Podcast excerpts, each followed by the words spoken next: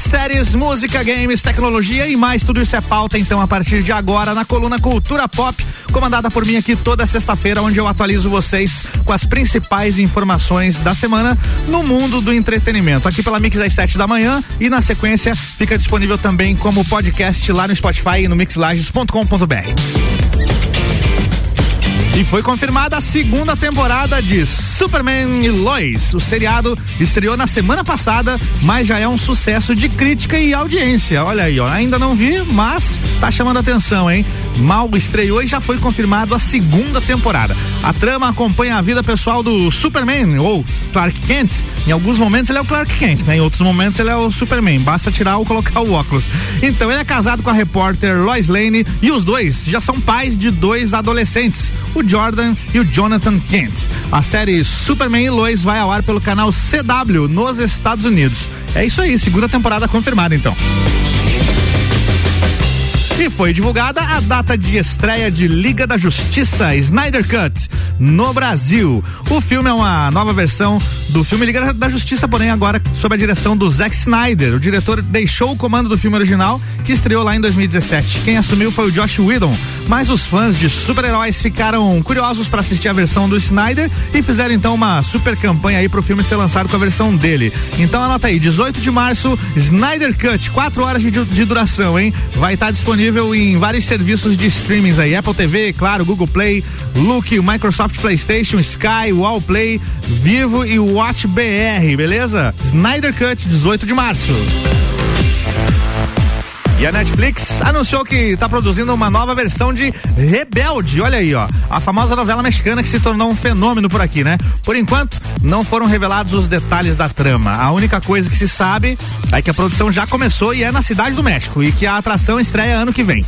A trama original de Rebelde acompanha o dia a dia de um grupo de seis jovens no colégio enquanto vivem grandes experiências da adolescência. No Brasil, a, novela foi exibida em 2005 e até hoje é um sucesso. Então, atenção, fãs de Rebelde, vai ter um remake para vocês.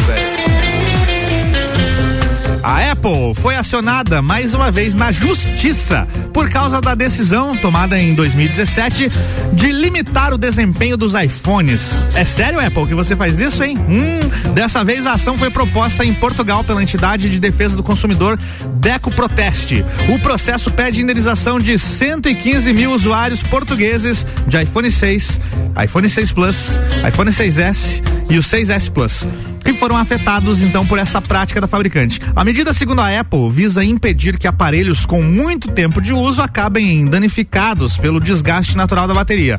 Ainda segundo a empresa, a velocidade pode ser restaurada ao trocar o componente por um novo.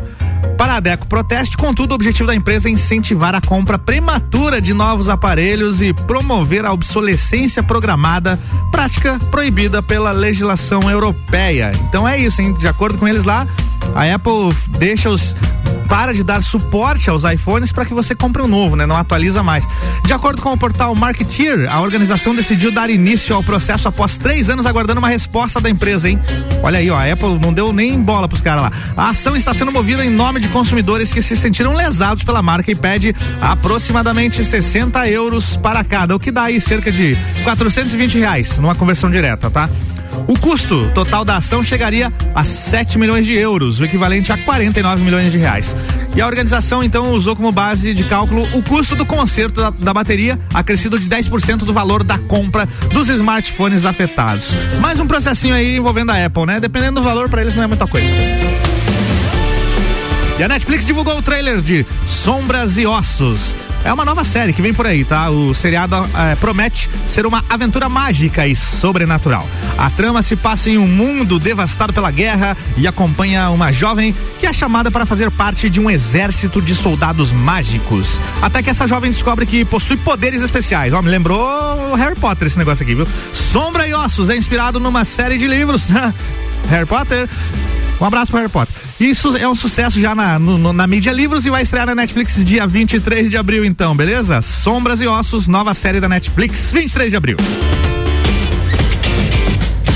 Falar da Apple novamente, o iPhone 13 pode chegar ao mercado com bateria mais parruda, para a alegria dos consumidores. Ó, tem ações aí do iPhone 6 dizendo que não atualiza mais, mas pelo menos o 13 vai chegar com a bateria melhor aí. Alegria dos consumidores e mais exigentes. Tá? Essa é uma das mais recentes projeções do analista Ming Xin Kuo, famoso aí por acertar previsões sobre a Apple. Ele acredita que, na, que a próxima geração terá note menor e a tela de 120 GHz. Continuar a falar de tecnologia aqui, ó. Vocês sabem que tem um satélite brasileiro rodando aí, né? Nos últimos dias foi lançado, mas olha só, o satélite brasileiro Amazônia 1, lançado com sucesso na semana passada, pode estar enfrentando problemas. Houston, we have a problem. Não é Houston, né? Seria o quê? Brasília, we have a problem? Então, de acordo com indícios encontrados por especialistas, o dispositivo pode estar fora de controle, o que pode atrapalhar a captura de dados. A Folha de São Paulo informa que especialistas encontraram irregularidades de sinal ao analisar o satélite, o que pode ser um indício que algo está errado com o aparelho, hein? A primeira captação foi revelada na manhã de quinta no Twitter. Do, o, o Twitter é o UsaSetcom, arroba UsaSetcom. E ele indicou então possíveis problemas na rotação do satélite brasileiro. Enquanto o primeiro alerta poderia ser apenas um erro de recepção, o mesmo comportamento acabou se repetindo posteriormente. E aí um rastreador lá da Itália forneceu o mesmo diagnóstico sobre o satélite cerca de sete horas após a primeira publicação, a publicação original do USA Setcom. A falha pode deixar o Amazônia One, o Amazônia 1 desestabilizado, o que deve atrapalhar então o funcionamento do dispositivo de captura de imagens. O satélite conta com um sistema capaz de tirar fotos com resolução de 64 metros por pixel, mas um erro de controle mais profundo pode então dificultar aí a missão da captação de dados. Uma pena, né? Quantos milhões, milhões investidos aí no satélite brasileiro e tá com defeito, deu tilt no negócio. E ontem a Universal Pictures anunciou um novo adiamento então para as datas de estreias para a data de estreia do Velozes e Furiosos 9, entre outras obras também, tá? O nono filme da franquia de sucesso aí de ação sobre rodas, né? Chegaria aos cinemas norte-americanos no fim da semana do dia da condecoração, dia da condecoração deste ano, que é o dia 31 de maio, né? Que homenageia então os estadunidenses que faleceram durante o cumprimento de serviços militares. A data era 31 de maio, tá? Porém, a boa notícia aí para os fãs da franquia é que Velozes e Furiosos 9 não deve demorar muito mais para chegar aos cinemas. O filme já recebeu uma nova data de lançamento, então que foi marcada para o dia 25 de junho, tá? Quase um mês aí para frente eles jogaram, né? Os recentes lançamentos aí de Mulher Maravilha 1984 e Tom e Jerry levantaram ainda mais dúvidas no estúdio ao considerar que, fil que os filmes alcançaram apenas 16, ó, apenas 16 bilhões é, milhões, tá? Apenas 16 milhões e apenas 14 milhões aí, respectivamente. Mulher Maravilha e Tom e Jerry. E durante a sua abertura nos cinemas. Esse é um valor considerado baixo, tá? É possível que a Universal Pictures mantenha Velozes e Furiosos 9 durante um maior período de exibição aí, mesmo alcançando a meta, mesmo não alcançando a meta estimulada. Então eles querem adiar um pouquinho, de repente deixar mais algumas semanas em cartaz para ver se arrecada bem pelo menos. E o CEO da Take Two, que é a proprietária da Rockstar, Rockstar é a empresa que faz games, tá? É o Strauss Zelnick. Ele falou sobre a abordagem da empresa em relação a remasters, dizendo que não se contenta com simples ports de games antigos, incluindo aí agora a versão do GTA V pro PlayStation 5 e o Xbox One, aliás, o Xbox Series S e o Series X.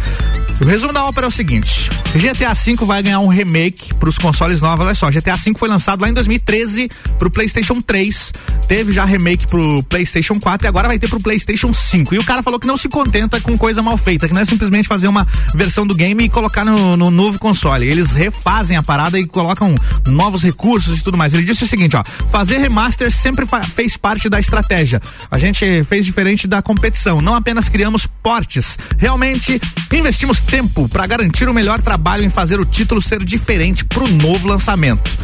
Legal isso da Rockstar, né? Isso aí sugere que a Take-Two e a Rockstar não estão interessados em apenas portar os games aos consoles modernos. Eles querem é fazer diferente mesmo.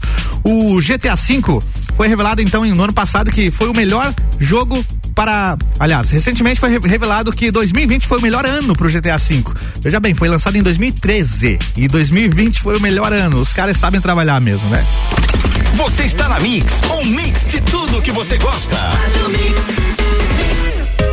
Seus olhos merecem o melhor. Por isso, na Ótica Santa Vista, estamos sempre prontos para te atender com a linha completa de óculos de sol, armações e lentes das mais consagradas marcas. Traga sua receita para a Ótica Santa Vista. Tenha segurança e tranquilidade em comprar seus óculos. Ótica Santa Vista, agora com nova loja na Rua Frei Gabriel 705 e também na Rua Zeca Neves 160. Ótica Santa Vista. Seus olhos merecem. Disman, mangueiras e vedações, soluções em hidráulica e pneumática com melhor atendimento, soluções no ramo industrial para conexões, mangueiras, vedações, correias e vapor. A Disman também oferece mangueiras e terminais específicos para o setor florestal. Venha para a Disman, subindo ou descendo a Presidente Vargas, número 1912. Disman 3223 1748 ou WhatsApp 99152 1327. Em breve novo endereço na Rua Campos Sales. Pensou em mangueiras e vedações? Pensou Disman.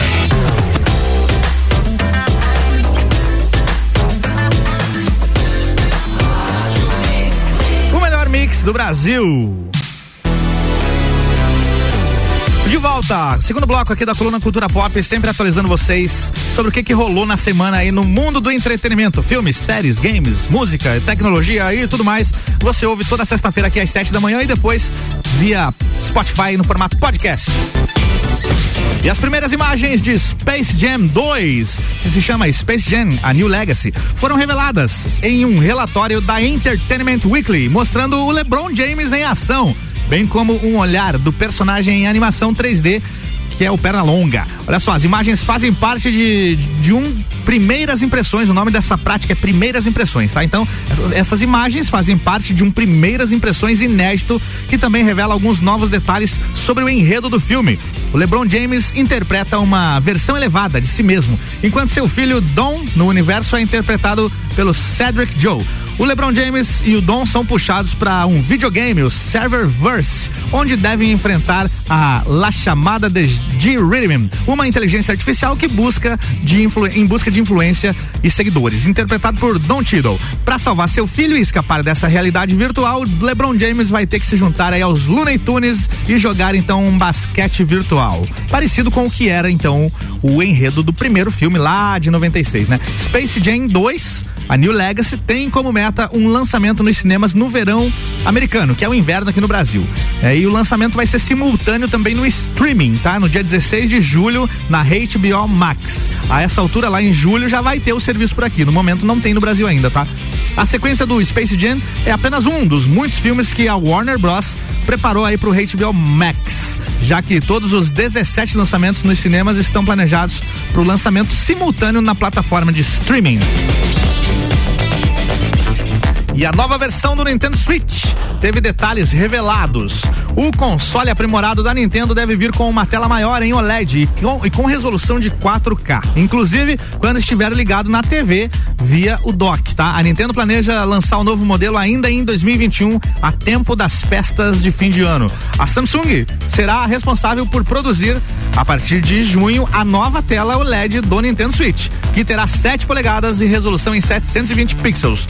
O plano seria então enviar menos de um milhão de unidades às montadoras em julho. O título, a, a, título de comparação, o atual Nintendo Switch possui uma tela de 6.2 polegadas com resolução de 720 pixels, tá? Vai aumentar só um pouquinho então. A tela, a nova tela deve ocupar a borda preta do atual modelo. A tela OLED consumirá menos bateria, oferecerá maior contraste e a possibilidade de um maior tempo de resposta quando comparado aí ao atual Nintendo Switch. O Switch Pro é a versão nova, tá? O Nintendo Switch Pro, versão mais potente do Nintendo Switch, tem sido especulado desde 2019, o que ganhou mais força em 2020. Porém, a Nintendo revelou que não planejava lançar um novo modelo de Switch naquele ano. Bom, parece que agora vai, né? Tá anunciado então. Godzilla vs Kong será lançado em breve e apenas um dos monstros vai sair o vencedor aí dessa batalha, né? O resultado dessa disputa já havia sido é, decidido há muito tempo pelo diretor, talvez antes mesmo de ele aceitar a dirigir o filme. Olha só essa história aqui, ó. Em uma recente entrevista, eh, o Adam Wingert, que é o diretor de Godzilla vs Kong, brincou e falou o seguinte, ó. É, senti que teria abandonado o filme a qualquer momento se fosse encurralado em um lugar onde não houvesse um vencedor definitivo. Parte do motivo pelo qual eu queria dirigir este filme, para começo de conversa, é porque eu queria ganhar uma discussão que tive com um amigo na segunda série, na qual estávamos discutindo quem venceria a luta. Godzilla ou King Kong? Eu sabia quem deveria ganhar 100% e pensei que o meu amigo estava 100% errado. Então, 30 anos depois, aqui estou eu. Este é o trabalho de direção mais por birra que eu já fiz. Pois é para ganhar uma aposta com uma criança da segunda série. Olha só, o nosso amigo Adam Wingard, ele tá dirigindo o filme porque quer ganhar uma aposta lá da segunda série. Agora a gente não sabe em quem que ele aposta, né? Será que é o Godzilla? Será que é o King Kong que vai ganhar essa briga? Olha só, eu eu acho que é o King Kong. E na última terça-feira, foi publicada a decisão do Tribunal de Justiça do Estado de São Paulo em relação aos bloqueios permanentes da Sony a usuários que utilizavam a PSN de forma incorreta. O juiz Anderson Antonucci, Antonucci consider, considerou a ação da empresa abusiva por não deixar claro o motivo e nem a possibilidade de banimento para os usuários. Após o lançamento do PlayStation 5, a empresa passou a banir diversos usuários da PSN por conta do uso irregular da PlayStation Plus. Alguns usuários utilizavam as redes sociais para vender ou alugar jogos da PlayStation Plus Collection, que não está disponível para a versão antiga do console, mas que pode ser ativado no PlayStation 4 por um comprador do PlayStation 5. Após uma mesma conta ser acessada por vários usuários diferentes, a Sony então passou a banir permanentemente os intermediadores, né, entre aspas aí, esses intermediadores desse serviço, o que levou então à abertura desse processo. O juiz concorda com punições leves, como cobrança dos valores dos jogos ou até mesmo um banimento temporário, porém ele considera qualquer outra ação abusiva. O caso ainda pode ser recorrido por ambas as partes. A dica é a seguinte: se você não quer ter a sua conta da, do PlayStation banida, é só não fazer coisa errada que tá tudo certo. Os fãs estavam receosos aí com o filme live action de Mortal Kombat, até que o primeiro trailer foi lançado e aí o medo foi transformado em, em hype. Tá todo mundo na expectativa pro novo filme do Mortal Kombat. E agora o diretor Simon McQuaid explicou o que todos podem esperar das cenas de luta e já mostrou que ele estava com expectativa, com expectativa alta sobre elas desde o início da produção. A informação é da Collider. O negócio é o seguinte: o nosso querido diretor aí do filme, o. Cadê o nome dele? Que já perdi aqui. Enfim, ele falou que o Mortal Kombat terá as maiores cenas de luta da história do cinema. Então, é um pouco ousado aí da parte dele, né? Tem muito filme bom de luta, mas ele tá colocando a expectativa mais lá em cima ainda do que a gente já estava. Então a gente aguarda aí o lançamento de Mortal Kombat, o novo Mortal Kombat dirigido pelo Simon McQuaid. E o chefe da Warner Media, o Jackson Killer, falou sobre o potencial de expansão da franquia Harry Potter no HBO Max, que vai chegar aqui no Brasil no mês de junho, tá? E também na Warner Bros. De acordo com o Hollywood Reporter, o Killer apareceu em uma conferência com investidores na última quinta-feira, em que ele falou sobre os projetos de Harry Potter na HBO Max. Ele destacou que há muito potencial para sequências e também spin-offs. Spin-offs são aqueles, aquelas histórias que acontecem paralelamente, né? Por exemplo, o Better Call Saul é lá um spin-off do Breaking Bad. Então, ele falou que tem chance disso acontecer, então, para Harry Potter também no HBO Max. Embora ele não tenha revelado aí nenhum plano firme de desenvolvimento.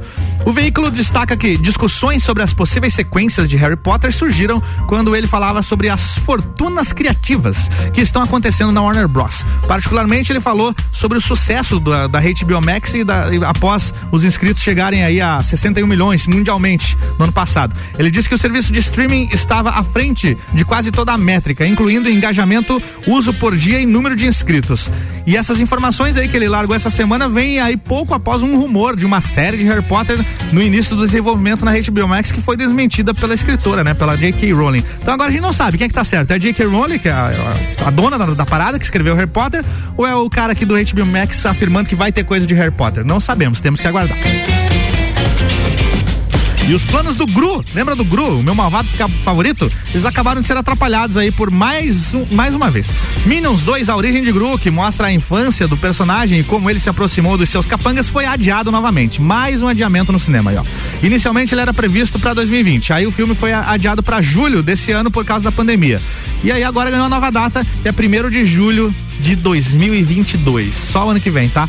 A história se passa nos anos 70 e mostra o Gru aos 12 anos lutando pelo seu sonho de se tornar um super vilão ao lado dos fiéis e atrapalhados Minions. Minions 2, a origem de Gru, chega então em 1 de julho de 2022 nos Estados Unidos. A nova data de estreia no Brasil não foi anunciada. Geralmente é na mesma data ou é uma semana antes, então a gente tem como se basear já, né? Vamos falar de estreias, né? Não no cinema, porque tá tudo sendo adiado e não tem muita estreia no cinema, né? Não tá, não tá fácil a coisa aí pro mundo do cinema. Amazon Prime Video, tá? Eles divulgaram então ontem o que, que vai chegar no streaming neste mês. A, a grande destaque aí para filmes como Príncipe em Nova York 2, a continuação lá do, do original de 88, com Ed Murphy. Além disso, Menina de Ouro vai estrear também. Vencedor de quatro Oscars, baita filme, hein? Séries, por exemplo, os destaques: Invincible, que é uma animação do mesmo criador do The Walking Dead. Também vai estrear em breve. A lista completa é a seguinte, ó. Um Príncipe em Nova York 2, After, Depois da Verdade, Enquanto Estivermos Juntos, Menina de Ouro, Fúria Incontrolável, The Nest. E aí vem as séries Invincible, primeira temporada, La Templanza, temporada 1 um também. Essas são as estreias do HBO Max. E tem estreias também da Netflix, né? Netflix sempre é, divulgando as estreias. As séries que vão estrear na Netflix são as seguintes, ó. Quem Matou Sarah, Os Irregulares de Baker Street, The One, Fórmula 1 Drive to Survive, temporada 3, Sky Rojo, Eu Vi América Latina, Quem Casa Quer Casa, O Traficante, Navileira, Paradise Police e Mandou Bem. Agora os filmes que vão estrear na Netflix aí esse mês, ó. Cabras da Peste, Dia do Sim, Moxie, Quando as Garotas Vão à Luta, A Sentinela, A Semana da Minha Vida, Bad Trip, Sem Filhos, Na Mesma Onda, Silenciadas, Filhos de Istambul, Anjos e Demônios, Sobrenatural, A Última Chave, Halloween. E aí tem filme brasileiro chegando também, que é A Febre do Rato, Viajo porque preciso, volto porque te amo, Socorro, virei uma garota e A Garota Invisível. É muito filme chegando na Netflix. Além disso, tem a trilogia Karate Kid, hein? Os três filmes originais vão chegar na Netflix. O 4 eu acho que já está, inclusive. Karate Kid, A Hora da Verdade, Karate Kid 2, A Hora da Verdade continua e Karate Kid 3, o desafio final. Estresse então aí para você curtir na Netflix, beleza? Vou ficando por aqui. Já já depois do break tem a Débora Bombilho. Mix. Mix. Mix.